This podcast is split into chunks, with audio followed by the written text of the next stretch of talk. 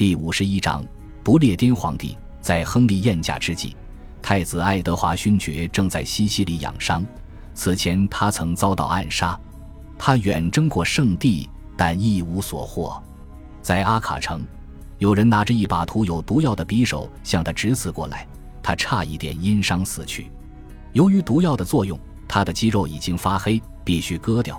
做手术的危险程度不亚于遇刺，但他还是活了下来，乘船安然来到西西里。他就在这里收到了父亲的死讯。爱德华没有急于赶回去加冕，在他出国期间，他就已经被宣布为国王。又等了十八个月才返回伦敦。他在法国一直逗留到一千二百七十四年夏天。他虽然出生在威斯敏斯特，但从家族谱系来说，他本质上是法兰西人。更重要的是，他还是欧洲王室的成员。他之所以推迟加冕，其中一个原因在于他想处理好加斯科涅的事务。在他眼里，加斯科涅与英格兰同等重要。在他去过期间，议会召开了一次会议，这表明英格兰的行政确实具有坚韧的延续性。但是显贵之间也有不太平的情况，乃至发生互斗。新国王不得不出手平息事端。他是那种要求别人绝对屈服于他的人。与乃父不同，他是一名出色的军人。他带着一群十字军骑士回国，这些人构成了王室的班底。他们实际上是国王的私人保镖。他们与先前时代的武士群体一脉相承。显而易见，爱德华的统治具有军国主义的性质。当加冕礼在新建的大教堂举行时，他的随从骑马进入耳堂，在马蹄对对声中，新的统治时期开始了。爱德华一世人如其貌，熟识他的多名我会学者尼古拉·特里维特说他身材伟岸，他有一双大长腿，故而绰号“长腿爱德华”。他打猎的时候能够手拿宝剑，在公路后面飞跑疾驰。他被视为天下第一长矛，也就是说，他体现了自豪与气节等全部骑士美德。爱德华暴躁易怒，但他的急脾气来得快，去得也快。特里维特说：“国王秉持宽宏大量的原则，但这只是一种适用于武士国王的陈词滥调。他说话有些结巴，左眼皮像父亲一样下垂，他可能十分凶暴。”当圣保罗大教堂的教长走到他面前，向他抱怨政府对教士课税过重时，这位不幸的教士当场咽气。约克大主教受到爱德华的斥责之后也抑郁而死。国王的气场十分强大，在加冕礼上，当漂亮的王冠被戴在他的头上时，他一把将它摘了下来，然后他不顾既定程序发表了一通声明，他宣布。除非我收复先王被英格兰的伯爵、男爵、骑士以及外国人抢走的土地，否则我再也不会戴上这顶王冠。他果然没有食言。在之后的二十年中，他组织委员会专门去调查全国的地主是否真的拥有土地的权利和所有权。于是就出现了以下说法：你凭什么权利或头衔持有土地？当然，这种说法的意思是。他们肯定属于我吧？整个过程催生了一批律师，正如当时的一首诗所说：“凭什么权力或头衔就够我们忙活的了？”有位老贵族被问到“你凭什么权利拥有土地”的问题时，他干脆拔出了宝剑。这是一种古老本能的反应。为了土地，放马过来跟我一战吧！然而，无论领主多么强大，他都不可能斗得过爱德华。爱德华已经汲取了父亲漫长混乱的统治教训。爱德华执政时代的第一次议会于一千二百七十五年在威斯敏斯特召开，在这次会议上，他进一步强化了他对王国的掌控。会议规模超过以往任何时期，与会人员多达八百名。事实上，爱德华是首位以建设性的方式利用这个机构的君主。他邀请与会人员投诉领主的渎职违法或劣政行为，这种投诉在设计之初无疑是为了削弱强势领主的力量。这些投诉被称为请愿。从这个时候起，议会在某种程度上被当成了法庭。很快，全国各地都出现了请愿活动，甚至多到阻碍了议会的工作。但他们发挥了宝贵的作用，令国王体察到各地的民情。与此同时，正是因为国王要求加税，才使得骑士和富裕市民变成一个角色清晰的群体。国王得依靠他们，从他们所在的郡和市镇征税。因此，他们开始在威斯敏斯特大教堂的牧师会礼堂里共商事宜。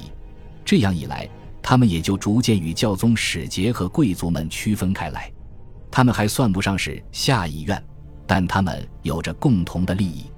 他们在本质上是议会中的委员会，听命于由显贵组成的正式议会。他们并非总是由国王召集，但他们的重要性与日俱增。主教和显贵仍旧负责决定国家大事，但骑士和市民开始发出纳税人的声音。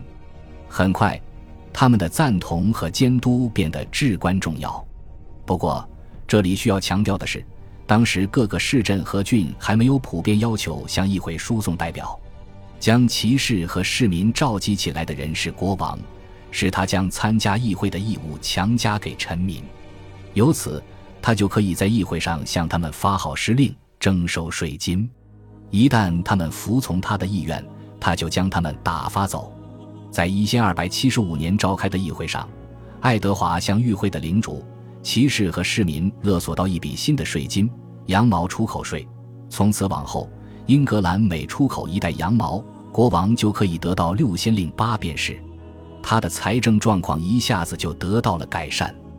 他将财务交给卢卡的里卡尔迪银行家去打理，在其他立法方面，他严厉处置犹太人。这件事留待下文展开。在这次会议期间，议会通过了一部冗长复杂的法案，它的名字叫《威斯敏斯特第一条例》。国王想借此复兴由于先王的软弱而陷入长眠的法律。这些陷入长眠的法律，当然是那些意图巩固王权的法律。他还把全国大部分郡长都换成了自己人，以此巩固王室的支配地位。爱德华一世不像先辈那样执掌着庞大的帝国，相反，他只有一个王国，而他决心壮大和巩固这个王国。他首先进军威尔士，他在那里修建的城堡至今犹存。这些城堡巍峨壮观，在某种程度上。他们是被当作骑士传奇中的宏伟建筑而设计出来的。爱德华对亚瑟王和圆桌骑士的神话非常着迷，他声称自己与这位传说中的先辈有着亲缘关系。这样一来，他就有全君临整个大不列颠岛了。亚瑟被称为最后一位不列颠皇帝，很多人认为他是一位曾经抗击萨克逊敌军的威尔士或不列颠国王。有人散布流言说，他根本就没有死，只是想休息一阵子，他会再次出山摧毁威尔士的敌人。然而，这种流言对爱德华麾下的英格兰军人来说可不是什么令人舒心的消息，所以爱德华必须想办法证明亚瑟已经死亡，必须确认他已经永远的离开了战场。幸运的是，在亨利二世统治时期。有神迹显示，亚瑟王和格温纳维尔就埋在格拉斯顿伯里修道院的地下。爱德华下只将两人的遗体挖出来，重新放进宏伟壮观的石棺中下葬。爱德华和王后亲自动手，给这两具遗体裹上绸布，把他们安放在黑色的大理石陵寝之中。他们的头骨被留下来供人参观。这样一折腾，他们的死亡就变成一件确凿无疑的事情了。不过，由于人们虔诚地相信历史所具有的效力，那么精心设计安葬仪式就十分必要了。爱德华一世在威尔士兴建的城堡，就像罗马帝国和诺曼人在英格兰建造的大型石头建筑一样，都是蛮力的象征。位于康维的城堡墙壁厚度达到了十英尺，它需要一五百名工人和匠人耗费整整四年时间才得以建完。卡内丰城堡的树楼和砖瓦工程参照了五世纪的狄奥多西皇帝在君士坦丁堡周围修建的两道城墙。据传说，君士坦丁大帝的父亲就埋葬在卡内丰，所以说历史影射的痕迹十分明显。新建筑还保留了诺曼人城堡的护堤，它也是英格兰主权的象征。卡纳丰、康维、哈勒赫和博马里斯等城堡工程均由圣乔治的詹姆斯大师督造。他是这一时代的伟大人物，也是武士贵族之天才的体现。爱德华相信，征服威尔士只是追求他合法的王室权利。在这一过程中，他所秉持的正是启发他展开土地调查的精神。至少，他宣称威尔士就是他的土地。